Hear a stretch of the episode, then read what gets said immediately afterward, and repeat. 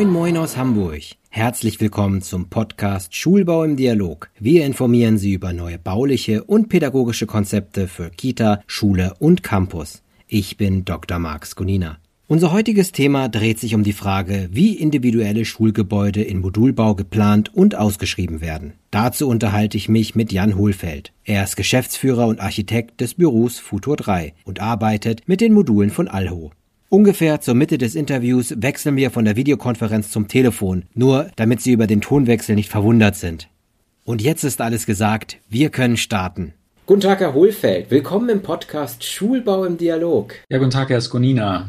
Ich freue mich sehr, mit Ihnen mich über dieses sehr wichtige Thema auszutauschen und bin gespannt auf unser Gespräch. Ja, ich freue mich auch sehr über den Modulbau mit Ihnen zu sprechen. Herr Hohlfeld, Sie sind Geschäftsführer des Architekturbüros Futur 3. Mögen Sie das Büro einmal vorstellen und natürlich sich selbst? Ja, sehr gerne. Ich selbst bin Architekt mit Leidenschaft und jetzt seit über 20 Jahren im Baugeschehen und im Planungsgeschehen tätig bin einer der drei Geschäftsführer im Büro Futur 3. Wir sitzen in Köln und Leverkusen, sind ein Architekturbüro, was sich seit Jahrzehnten auf den Bereich Bildungsbauten spezialisiert hat, also insbesondere Kitas und Schulen, planen und arbeiten heute im Wesentlichen im Modulbau, also bis auf wenige Ausnahmen sind alle Projekte von uns in Modulbau geplant und realisiert. Das Besondere bei uns ist, dass wir ein stetig wachsendes Team sind, was sich multiprofessionell aufstellt. Das heißt, neben den ArchitektInnen haben wir auch InnenraumgestalterInnen und auch ExpertInnen im Bereich Möblierung, Materialien, Farben, Pädagogik, so dass wir wirklich sagen können, dass wir Bildungsbauten ganzheitlich planen und das ist unser besonderer Ansatz und das ist das, was wir in den aktuellen Projekten auch noch weiter vertiefen. Gehen wir doch direkt rein. Welche Projekte haben Sie im Bildungsbau geplant?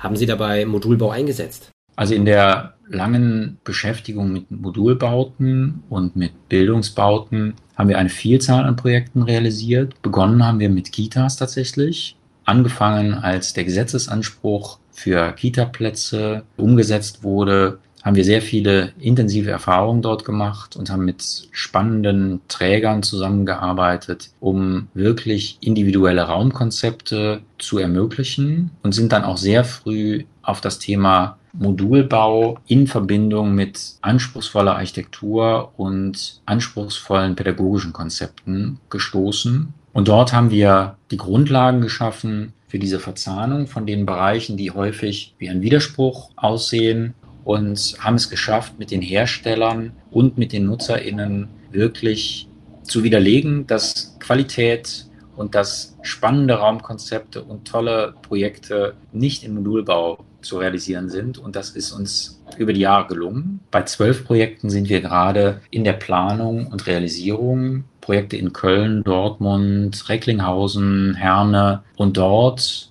haben wir im Moment die schöne Herausforderung, dass wir dort spannende Projekte, die vor allem in Clusterbauweise realisiert werden, im Modulbau umsetzen. Jetzt haben Sie einige Projekte genannt, die Sie umsetzen im Modulbau. Was sind denn die Stärken des Modulbaus?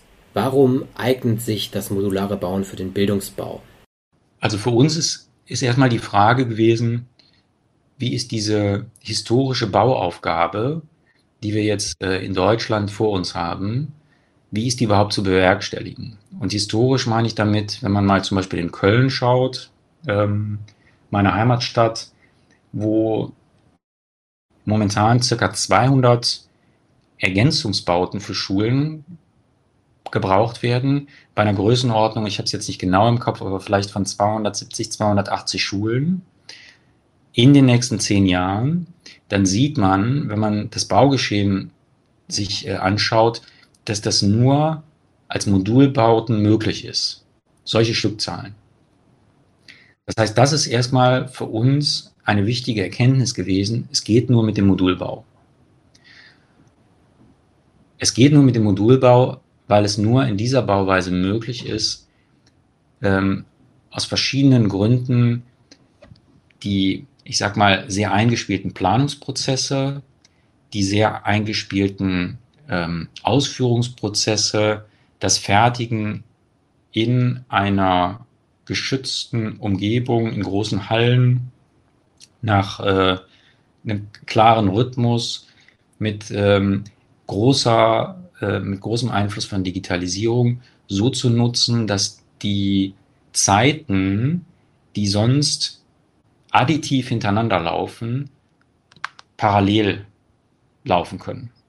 Das muss man sich dann so vorstellen, dass wir äh, in der Entwurfsplanung schon in einem ganz frühen Stadium so eng mit den äh, Modulbauern zusammenarbeiten, dass alles schon so baubar ist, wie wir das planen. Das heißt, wir gehen immer wieder von, von der Makroebene in die Mikroebene und umgekehrt und, und haben eine sehr, sehr hohe Planungstiefe schon, die dann in der Genehmigungsplanung eigentlich schon so weit ist, dass die, der Genehmigungsplanung eine Ausführungsplanung zugrunde liegt und, und dann, sobald die, der Bauantrag abgegeben ist, können wir schon mit dem äh, Generalunternehmer bestimmte Produktionsprozesse, bestimmte Dinge ähm, so früh einstielen, dass das halt zeitgleich passieren kann. Wenn man auf die Baustellen schaut, dann ist es so, während äh, in den Hallen produziert wird, werden da schon die Fundamente, die ganzen Rohrleitungen gelegt und so schafft man es im Grunde genommen äh, innerhalb von unglaublich kurzer Zeit, also zum Beispiel von, vom ersten, von der ersten Auftragserteilung eines Entwurfes bis hin zur Einweihung einer großen Schule 24 Monate zu haben. Und das sind Zeiten, die sind einfach in einem Massivbau undenkbar. Jetzt haben wir ganz kurz vor allem über die Geschwindigkeit gesprochen, die so ein Modulbau mit sich bringt und natürlich der hohe Vorfertigungsgrad. Die Frage, die sich mir stellt, ist jetzt natürlich, Sie arbeiten mit den Modulen von Alho. Wieso haben Sie sich dafür entschieden?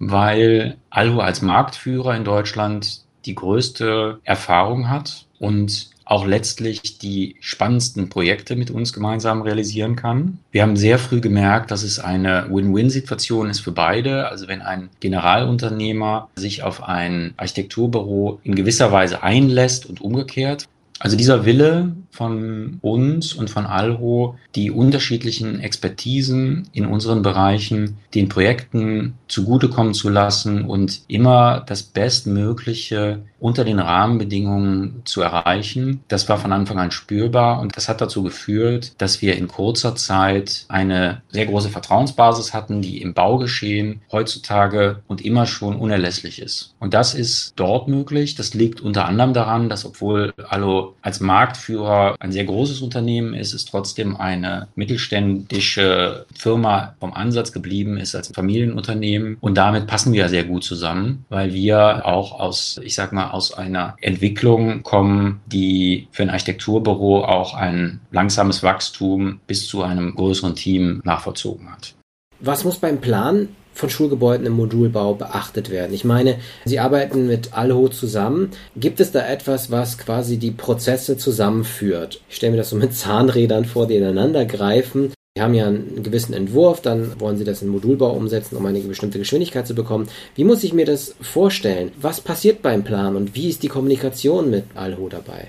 Also das Bild der Zahnräder ist ein gutes Bild. So empfinden wir das tatsächlich, weil es so ist, dass wir in verschiedenen Planungsphasen unterschiedliche Schwerpunkte haben und die greifen tatsächlich wie Zahnräder ineinander in der Zusammenarbeit. Und das ist so, dass wir in den frühen Planungsphasen, wie zum Beispiel der Entwurfsplanung, sehr große Freiheit bekommen, die Nutzerinteressen, die architektonischen Besonderheiten, die Standortthemen so zu entwickeln, wie wir das als Architekten und Architektinnen tun. Und da im Austausch sind immer wieder, was bestimmte Besonderheiten, die wir dort vorhaben, was bestimmte Themen auch technischer Natur, was bestimmte Spannweiten, die wir teilweise ausreizen, um große Räume in Aulen oder Mensen zu ermöglichen, was da möglich ist. Und das war sehr früh spürbar mit Alho, dass wir da eng arbeiten, aus zwei Perspektiven kommend und dann immer daran interessiert sind, die bestmögliche Lösung für dieses Bauprojekt speziell zu finden. Und umgekehrt gibt es natürlich wieder dann im weiteren Planungsprozess Phasen, wo stärker die Ausführungsplanung und die Produktionsplanung im Blick ist. Und da geht es dann darum, dass wir als Architektinnen immer wieder gucken, sind bestimmte Dinge, die sich im Detail verändern müssen, wie zum Beispiel Schachtplanungen, wie andere Dinge, vor allem technischer Natur, sind die so lösbar, dass die wichtigen architektonischen und räumlichen Qualitäten dadurch nicht beeinträchtigt werden. Und das hat sich im Laufe der letzten Jahre zu einem sehr guten, vertrauensvollen Zusammenspiel entwickelt. Und das ist eine große Stärke, die wir in dieser gemeinsamen Planung sehen. Sie werden ja wahrscheinlich auch auf Ausschreibungen reagieren. Und was muss dabei berücksichtigt werden? Wie werden denn Schulgebäude in Modulbauweise ausgeschrieben?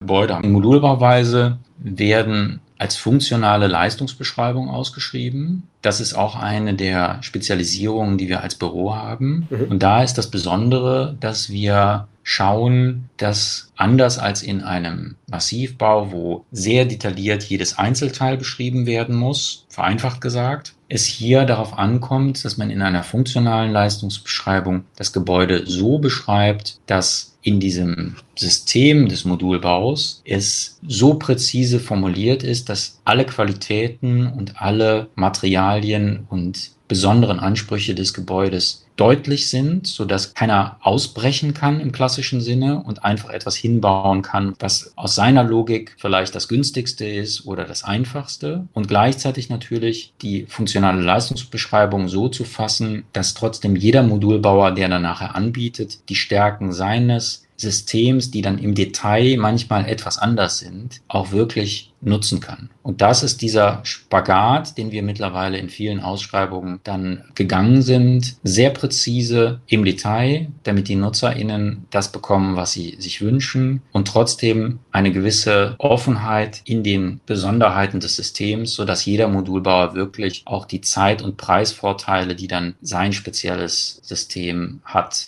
ausspielen kann. Weil letztlich geht es ja darum, dass man für die Bauherrinnen dann den besten Preis mit der besten Qualität zum bestmöglichen Termin möglich macht. Lassen Sie uns über Nachhaltigkeit sprechen. Immerhin ist das Thema in aller Munde. Wie kann der Modulbau das Klimaneutralitätsziel 2045 der Bundesregierung unterstützen? Haben Sie da schon Erfahrungen gemacht? Das Klimaziel und die angestrebte Klimaneutralität ist für uns als ArchitektInnen und auch für die Hersteller natürlich ein wichtiges Ziel. Das ist insbesondere ein wichtiges Ziel, weil natürlich im Bauwesen ein großer Teil der Ressourcen, die wir verplanen, gebunden ist und wir dadurch einen sehr großen Beitrag leisten können. Der Modulbau hat sich als aus meiner Sicht einer der Bereiche, der sich im Bauwesen am stärksten mit Innovationen beschäftigt hat, schon lange Zeit der Frage gestellt, wie kann man die Nachhaltigkeit verbessern. Man muss sich das so vorstellen wie ein Bausystem, was aus ganz vielen Elementen besteht und anders als der Massivbau, wo es ja im Wesentlichen, ich sag mal, schwere Elemente gibt wie Beton oder Kalksandstein oder andere klassische Baustoffe, die schwer durch wirklich nachhaltige Produkte zu ersetzen ist, ist es beim Modulbau immer schon möglich gewesen, circa 90 Prozent komplett nachhaltig zu realisieren und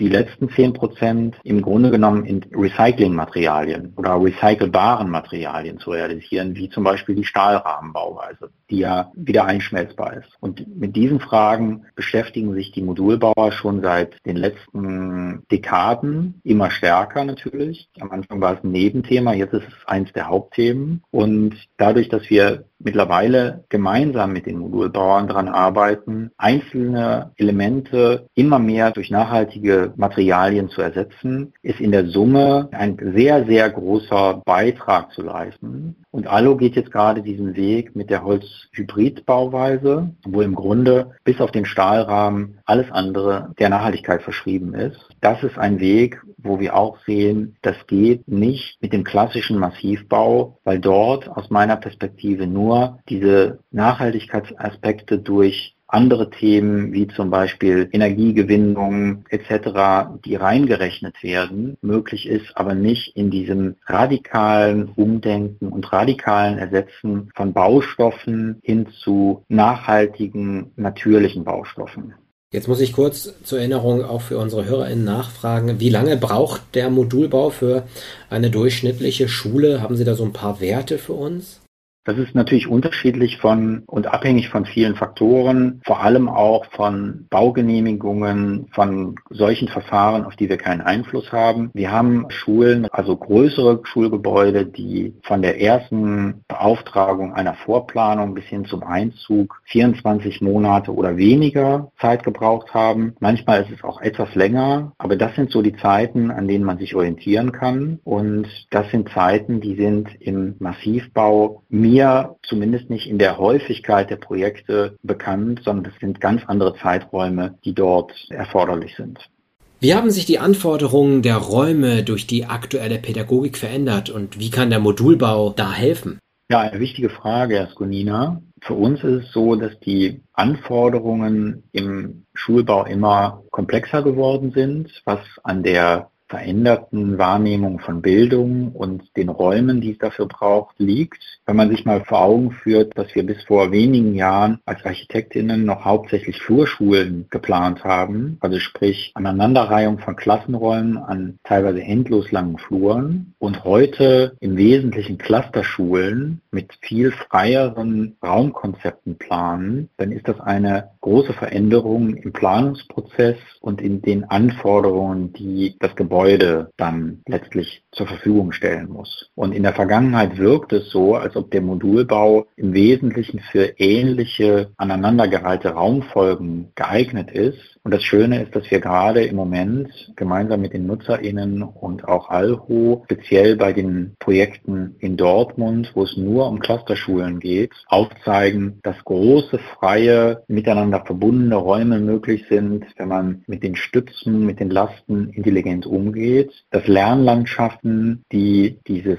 starre Raumgefüge abgelöst haben, in einer großen Qualität möglich sind, Innenhöfe, Blickbeziehungen und Qualitäten möglich sind, die im Modulbau bisher selten gezeigt wurden. Und das ist unser Weg, den wir gerade gemeinsam gehen, mit den Modulbauern, das zu zeigen, was gibt es an Potenzial. Und das Potenzial ist wirklich so groß, dass ich mich freue auf die nächsten Projekte, wo wir wieder ein Stück weit die Schranken weiter öffnen und diesen Weg weitergehen, damit wirklich die Räume, die zukünftige Bildung, die sich gerade stark im Umbruch befindet, ermöglichen können. Und was uns noch ein weiteres Anliegen ist, dass wir dieses Thema der Wertschätzung gegenüber SchülerInnen und auch LehrerInnen für diesen Ort, der ja für sie ein Ort ist, wo sie anders als früher vielleicht von 8 Uhr bis 13 Uhr sich aufhalten und im Wesentlichen eine Frontalbildung erlebt haben, der jetzt mittlerweile ja zu einem Ort geworden ist, wo vielleicht von 8 bis 17 Uhr gemeinsames Lernen in unterschiedlichen Formaten gelebt wird,